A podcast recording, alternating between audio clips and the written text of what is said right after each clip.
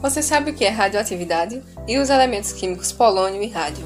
Vamos ver o que são e quem os descobriu agora. Esse é mais um episódio do Gross Podcast e nós vamos falar sobre Marie Curie. Nascida em Varsóvia e naturalizada francesa, a física e química Marie Curie desenvolveu a teoria da radioatividade, técnicas para isolar isótopos radioativos e descobriu os elementos químicos polônio e rádio. Por ter realizado todos esses estudos, Marie ganhou dois prêmios Nobel um de física e um de química, sendo a primeira mulher a ganhar este prêmio.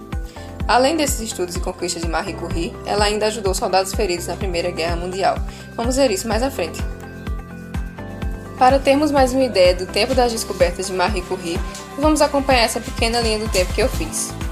Em abril de 1898, Marie e seu marido Pierre pesaram uma amostra de 100 gramas de peixe blenda e moeram com um pilão e almofariz. Nessa época, eles não sabiam que para achar o que procuravam nesta quantidade tão pequena, seria necessário processar toneladas de minério. Em julho, Marie e Pierre anunciaram a existência de um novo elemento, o polônio, chamado assim para homenagear o país natal de Marie. Em dezembro desse mesmo ano, eles anunciaram mais um elemento descoberto, o rádio.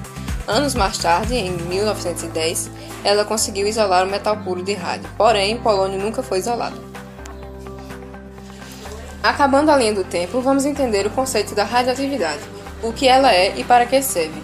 A radioatividade é um fenômeno natural ou artificial onde as substâncias ou elementos emitem radiação, e essa radiação emitida é capaz de ionizar gases, produzir fluorescência e impressionar fotografias. A radioatividade é usada até na medicina como a radioterapia.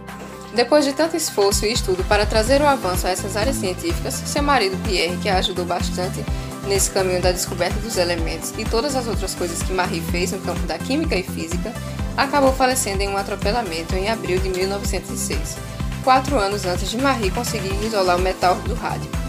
Na Primeira Guerra Mundial, Marie ajudou soldados feridos e foi criado Marie Curie Rádio Fundação. Esse instituto, que era liderado pela própria Marie Curie, produziu mais quatro ganhadores do Prêmio Nobel, incluindo sua filha e seu genro. Um tempo depois desses acontecimentos, Marie visitou a Polônia, o país onde nasceu, pela última vez no ano de 1934, e meses depois, em 4 de julho, ela faleceu por anemia aplástica, e é provável que tenha contraído a doença pelo longo período exposta à radiação, tanto por ter se dedicado a encontrar os elementos e pela ajuda aos soldados com raio-x, que é radioativo.